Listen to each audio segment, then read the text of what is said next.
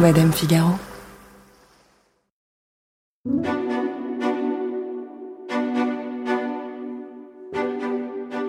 Après leur mariage, après leurs trois enfants, William et Kate auraient pu tranquillement attendre leur place sur le trône et vivre une vie faite d'engagements royaux, de dîners de gala, de tenues en tweed et de visites d'État. Mais c'était sans compter l'arrivée de Meghan Markle dans le cœur du prince Harry. L'ouragan Meghan, venu d'Amérique.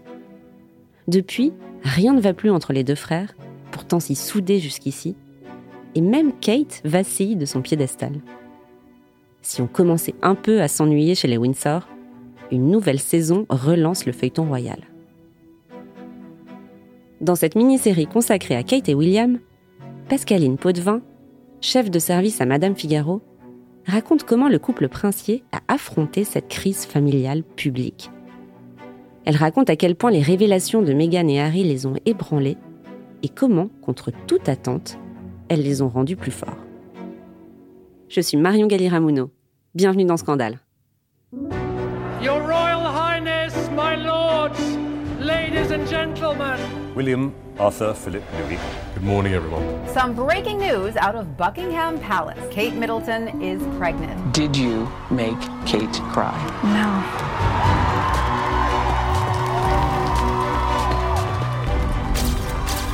You both look incredibly happy and relaxed.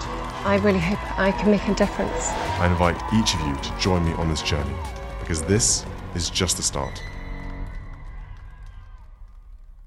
La première fois que Meghan Markle rencontre Kate Middleton, les deux femmes se demandent si le courant va passer.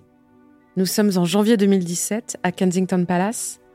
Meghan Markle, une actrice américaine connue pour son rôle dans la série Suits, fréquente le prince Harry depuis six mois. Elle a déjà rencontré William une fois, mais jamais Kate. Et elle n'est pas venue les mains vides. Après quelques minutes passées à bavarder autour d'une tasse de thé, Meghan offre à Kate un petit carnet très chic, relié dans une couverture en cuir en guise de cadeau d'anniversaire tardif. Kate vient en effet de fêter son 35e anniversaire. Puis elle se penche vers la petite Charlotte, 20 mois, pour jouer quelques instants avec elle. Kate est conquise. Meghan ne doit surtout pas hésiter à la contacter si elle a besoin d'elle. Cette anecdote, ce sont les journalistes Caroline Durand et Omid Scobie qui l'ont racontée dans leur livre Harry et Meghan, Libre. Bref, tout avait bien commencé. Et quand Meghan et Harry donnent leur traditionnelle interview de fiançailles le 27 novembre 2017, ils ne tarissent pas d'éloges sur Catherine et William. Comment c'était? J'étais excité. Vous savez, ça faisait un moment qu'on se voyait et j'en avais toujours pas parlé à qui que ce soit. Et ensuite, euh, William a eu envie de la rencontrer et Catherine aussi. Et Catherine a été absolument... euh, Elle a été géniale. Incroyable, oui. Et William aussi. Un fantastique soutien. Quand ils apparaissent ensemble, on appelle les deux couples les Fab Four, comme les Beatles. Mais en coulisses, les choses sont beaucoup moins fabuleuses. En fait, quand Harry décide d'épouser Meghan, il en parle à William. Et William ne saute pas vraiment de joie. Selon Robert Lacey, dans son livre Guerre royale, il demande à Harry s'il est bien sûr de lui. Il lui conseille même de ne pas se précipiter. Après tout, ça fait moins de deux ans que Harry connaît Meghan. Et cette conversation aurait profondément blessé le prince Harry. Elle ravive peut-être une rivalité sous-jacente, présente depuis longtemps entre les deux frères. En Angleterre, il existe une expression pour résumer ça.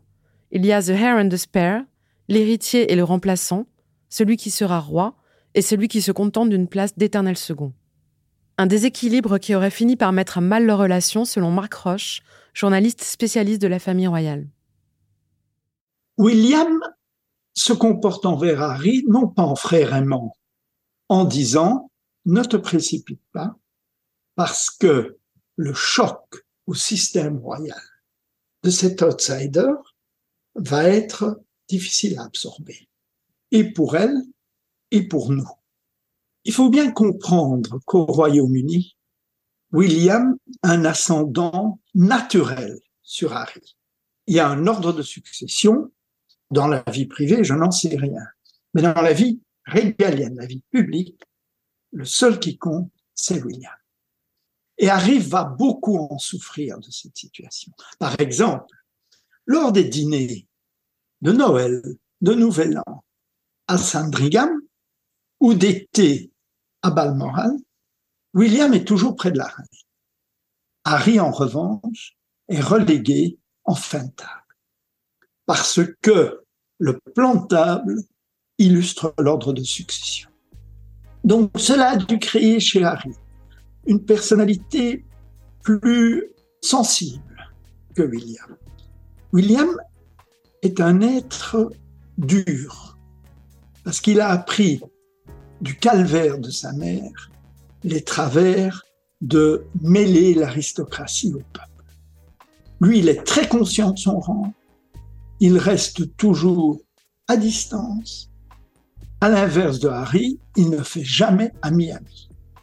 Tout ça pour dire que nous avons en face de nous deux frères qui sont totalement différents et qu'unique qu'une chose, le souvenir de Diane. Um, Tout le monde sait qu'il y a souvent un peu de um, rivalité dans une fratrie. S'il y avait une dispute entre vous et Harry, qui gagnerait oh, C'est évident. Moi. Pourquoi? Parce que je suis le plus fort. Ce petit échange entre le prince William et un journaliste de Radio One a lieu en avril 2017, quand tout allait encore à peu près bien. Le ton est badin, on plaisante, on s'amuse. Mais la réponse de William et la certitude que l'on sent dans sa voix en disent long sur cette rivalité. Une rivalité que l'arrivée de Meghan Markle a exposée au grand jour. J'ai demandé à Katie Nicole quel rôle aurait pu jouer Kate Middleton à ce moment-là. Après tout, elle a toujours entretenu un lien particulier avec le prince Harry. Harry et Kate avaient vraiment une relation adorable. Harry voyait en Kate la sœur qu'il n'avait jamais eue. Et Harry a toujours soutenu la relation de William et Kate. Il a tout fait pour que Kate se sente accueillie dans la famille et il prenait souvent son parti. Il l'a toujours soutenue. Je pense qu'ils se sont beaucoup amusés qu'il y avait beaucoup de blagues, beaucoup de plaisanteries entre eux. Kate a toujours aimé l'humour d'Harry. Harry a un grand sens de l'humour. Il est très vif d'esprit. Il peut être beaucoup plus léger que son frère, plus sérieux. Et je pense que Kate appréciait ça et qu'ils étaient um, proches. Mais Kate Middleton, la grande bourgeoise anglaise discrète et réservée, n'a pas grand-chose en commun avec Meghan Markle, l'actrice américaine qui s'est forgée une carrière à force de détermination. L'entente cordiale entre elles, qui semblait bien partie au début, n'a pas duré très longtemps.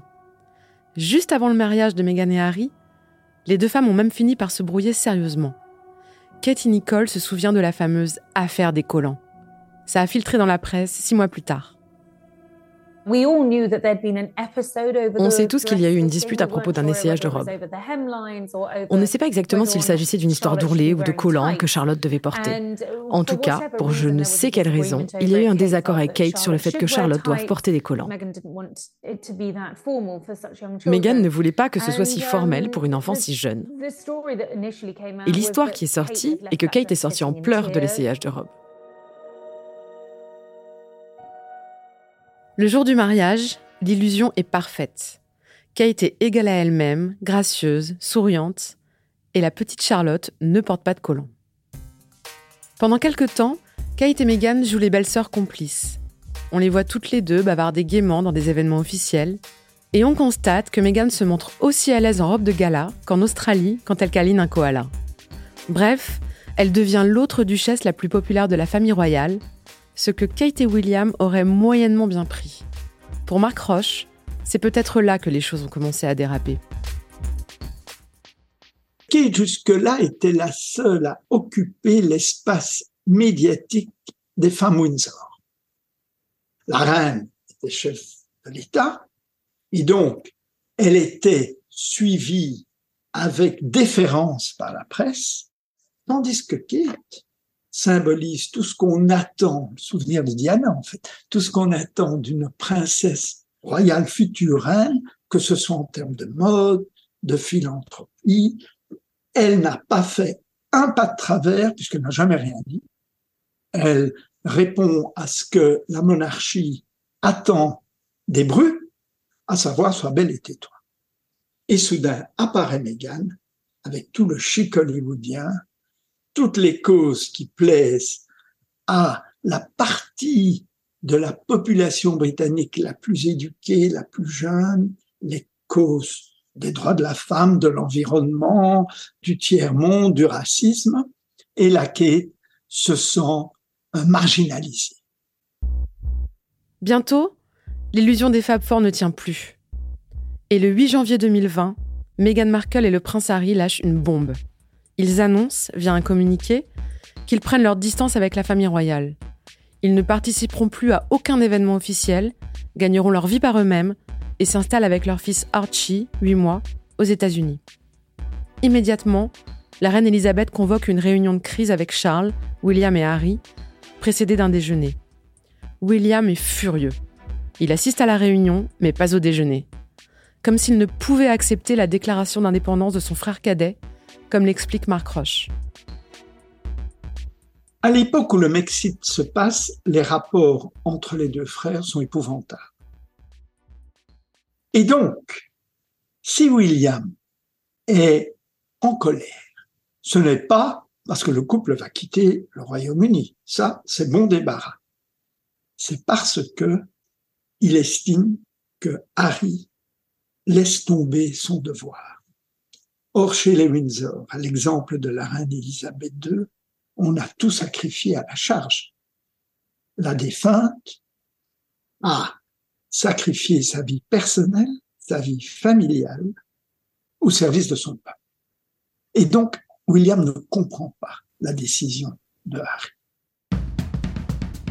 Le séisme causé par le Mexit va donner lieu à une réplique encore plus dévastatrice.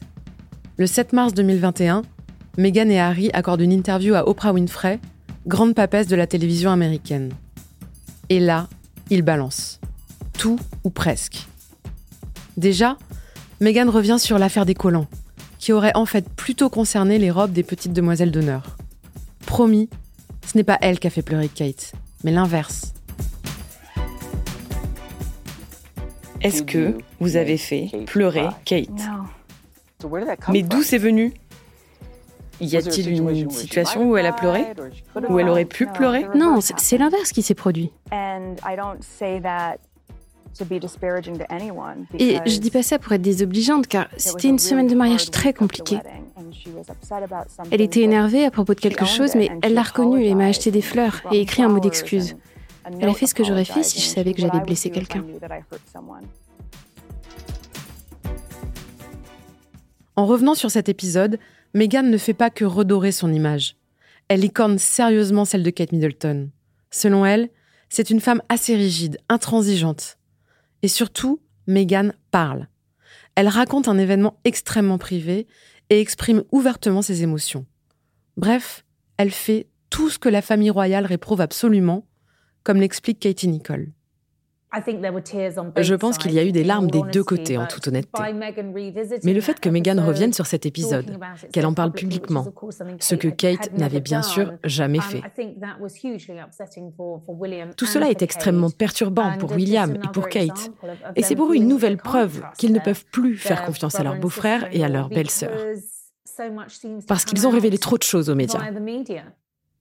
Quant à Harry, il répète qu'il aime son frère, mais qu'ils ont pris des chemins différents. Mais surtout, le couple fait une révélation fracassante.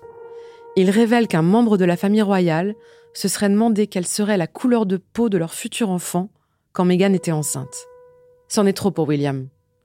La reine Elisabeth diffuse un communiqué très cadré dans lequel elle affirme que la famille royale est attristée d'apprendre tout ce que Meghan et Harry ont traversé et que, je cite, même si les souvenirs peuvent varier, elle prend le sujet très au sérieux mais on sent le prince William beaucoup plus énervé. Quatre jours plus tard, il visite avec Kate une école primaire à Londres quand un journaliste l'interpelle. Monsieur, avez-vous parlé à votre frère depuis l'interview? Je lui ai pas encore parlé, mais je vais le faire. Est-ce que vous pouvez me dire si la famille royale est une famille raciste? Nous ne sommes vraiment pas une famille raciste. Le ton est sec, c'est officiel, la guerre est déclarée. Les Fab Four ne se reverront plus avant la mort d'Élisabeth II. Hasard du calendrier, Meghan et Harry sont en Angleterre pour soutenir une œuvre de charité le jour où la monarque décède, le 8 septembre 2022.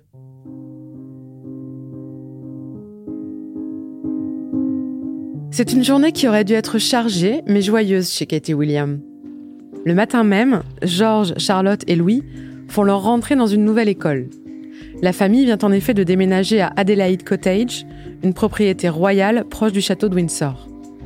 Mais quand William apprend que sa grand-mère est mourante, il file la retrouver à Balmoral, en Écosse. Kate, elle, reste à la maison pour s'occuper des enfants et leur annoncer la nouvelle. C'est un rare instant de solitude. Peut-être qu'elle en profite pour réfléchir aux nouvelles responsabilités qui l'attendent. Charles les évoque dans son premier discours de roi. En tant qu'héritier, William assume désormais les titres écossais qui ont tant compté pour moi. Il me succède en tant que duc de Cornouailles et assume les responsabilités du duché de Cornouailles que j'assume depuis plus de cinq décennies. Avec Catherine à ses côtés, nos nouveaux princes et princesses de Galles continueront, je le sais, à inspirer et à diriger nos conversations nationales en aidant à apporter une aide vitale aux laissés pour compte. Le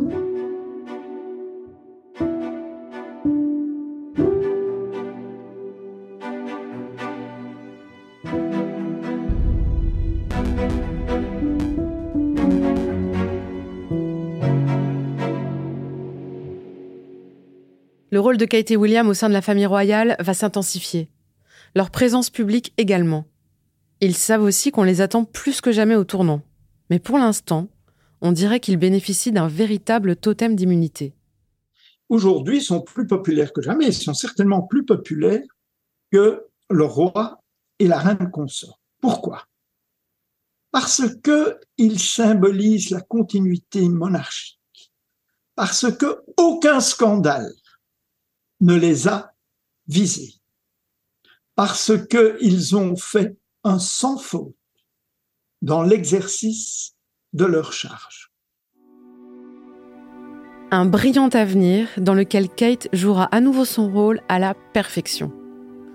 Depuis la mort de la reine, elle a grimpé un échelon dans l'aristocratie britannique.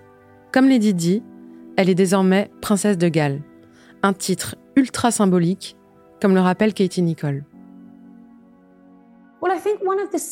Je pense que l'un des secrets du succès de Kate est que quel que soit le rôle qu'elle endosse, elle semble s'y adapter sans problème. On l'a vu lorsqu'elle est passée du statut de duchesse de Cambridge à celui de princesse de Galles. Et je soupçonne fortement qu'on le verra lorsqu'elle passera du statut de princesse de Galles à celui de reine consort. Elle a une compréhension innée de ce que signifie être royale, ce qui est extraordinaire étant donné qu'elle n'est pas de sang royal. Elle sait que le pays et le devoir passent avant la personne et en même temps, elle réussit à être une merveilleuse épouse et une mère brillante. Elle s'est assurée de choisir ses campagnes, ses causes, ses parrainages avec beaucoup de soin. Elle sait qu'elle dispose d'un projecteur unique et elle s'assure de l'utiliser à bon escient. Mais on se pose quand même une question. Kate parviendra-t-elle à donner un coup de frais à la famille royale qui en a vraiment besoin? Parce que même si William est jeune, il a quand même beaucoup observé sa grand-mère. Et il compte, comme elle, montrer l'exemple et respecter avant tout le devoir et la tradition. À partir du moment où il performe comme ça, avec autant de perfection, des rôles très contraignants et attendus, on ne peut pas dire qu'il modernise quoi que ce soit.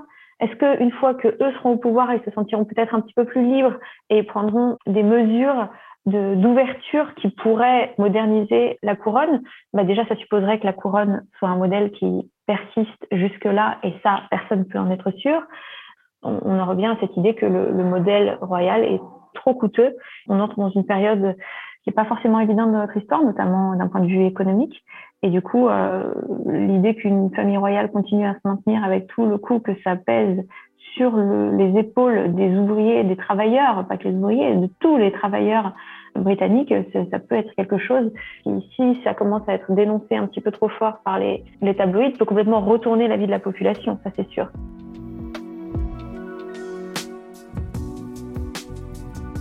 Au fond, la question qu'on se pose, c'est tout ça pour ça? Et si Kate et William avaient passé leur vie à se préparer ensemble à une fonction qu'ils n'occuperont jamais? Et si, au moment de monter sur le trône, celui-ci avait tout bonnement disparu? Soyons fous. Imaginons deux minutes ce qu'il ferait si c'était le cas. Probablement une carrière dans l'humanitaire plutôt que dans l'armée où les farcés attrapent. Mais ce qu'il y a de vertigineux dans leur histoire, c'est qu'ils n'ont jamais cessé d'être mis en lumière.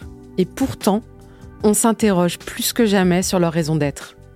On se demande si dans ce monde, on a encore besoin de palais et de protocoles, de princes et de princesses, de reines et de rois.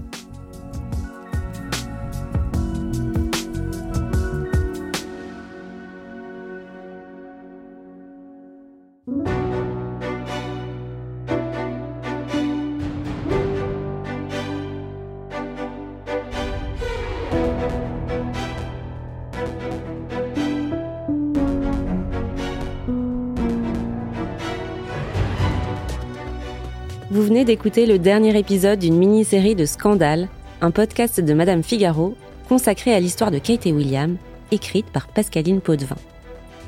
Astrid Verdun a apporté son aide à la production. Juliette Medviel en a fait le montage et la réalisation. Le studio La Fugitive s'est occupé du mix et les musiques ont été composées par Jean Thévenin et Thomas Rosès.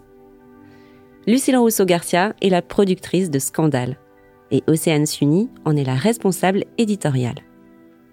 Si cet épisode vous a plu, vous pouvez nous laisser des étoiles et des commentaires. On se retrouve très vite pour un épisode spécial The Crown, dans lequel nous reviendrons sur Lady Diana et l'emballement médiatique toujours aussi intense autour de sa mort. Pour être sûr de ne pas le rater, abonnez-vous à Scandale. À bientôt!